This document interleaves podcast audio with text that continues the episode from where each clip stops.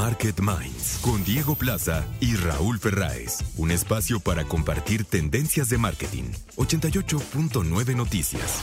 Información que sirve. Ya estamos de regreso en Market Minds, como cada semana, platicando no solamente de los protagonistas y los estrategas eh, que conducen justamente las marcas y los modelos de negocio, como Patricio Díez de Bonilla, que nos compartía la filosofía de compartamos banco, vaya la, redundancia, pero eh, también hablar de los momentos, Raúl, de las experiencias y eh, pues de los eventos que están aconteciendo este año de manera relevante y me parece que no podemos dejar de hablar de Bitcoin, este evento que tú me corregirás, Raúl, pero bueno, ya existía desde hace muchos años en los Estados Unidos, principalmente pues como el evento de video digital pues más importante, eh, por lo tanto, de Estados Unidos, donde se daban cita. Eh, yo creo que mucho bajo la figura de YouTube, es más, no sé si era de ellos, pero... No, nunca fue de ellos. Nunca, fue, de ellos, ¿verdad? Pero yo siempre lo aprecié. Y bueno, un evento donde van creadores, donde van influencers, pero donde también hay zonas de fans, pero también hay una zona de industria donde también se dan citas, charlas, vaya, de, de los negocios, de las marcas, de las plataformas.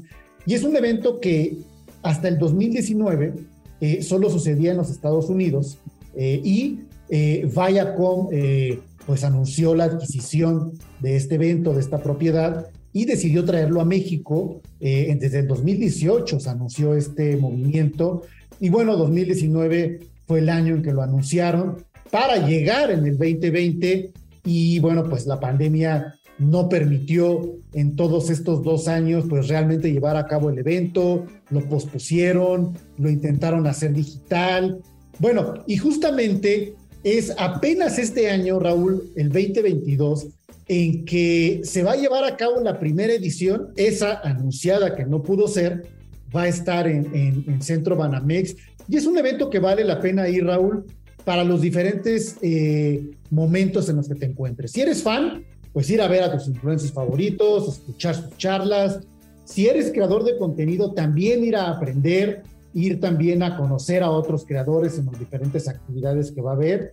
Y si eres una marca o, alguien que está en el negocio de la industria digital, escuchar de los expertos. Yo tuve la oportunidad de dar una conferencia el día de hoy sobre Elliot y, la historia de nuestra marca. Y bueno, pues eh, eh, muchos directores de marketing, gente de plataformas tuvieron la oportunidad de compartir y de yo compartir con ellos la historia que hemos creado con Elliot. Pero todavía hay tiempo para que vayan y bueno, reflexionar sobre estos espacios, Raúl. ¿Qué opinas?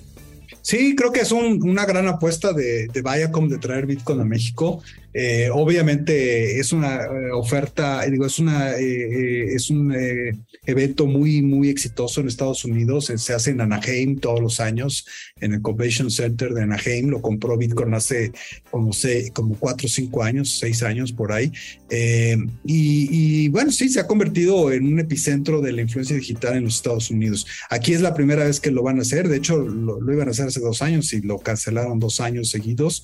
espero que sea el éxito que esperan. Eh, y bueno, pues la industria que aunque aquí en México y en Latinoamérica en general, pues es mucho más chiquita que, que la industria eh, de Estados Unidos, incluyendo pues de tanto las figuras del mundo de la influencia digital como también las marcas, la inversión eh, publicitaria y todo.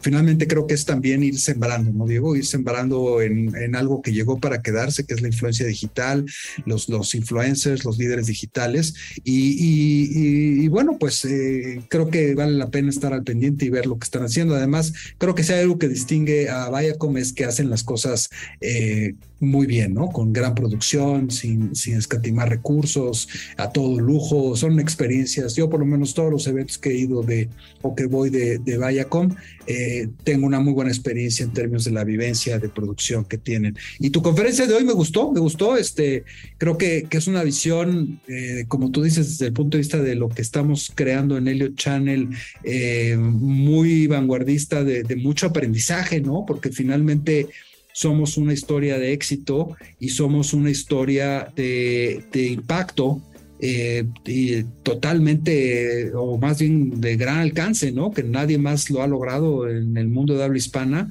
Y creo que el caso de estudio de Elliot Channel, de los premios Elliot, eh, bien vale la pena y qué padre que, que, nos reconoce también Bitcoin, que estemos ahí como un referente de la, industria.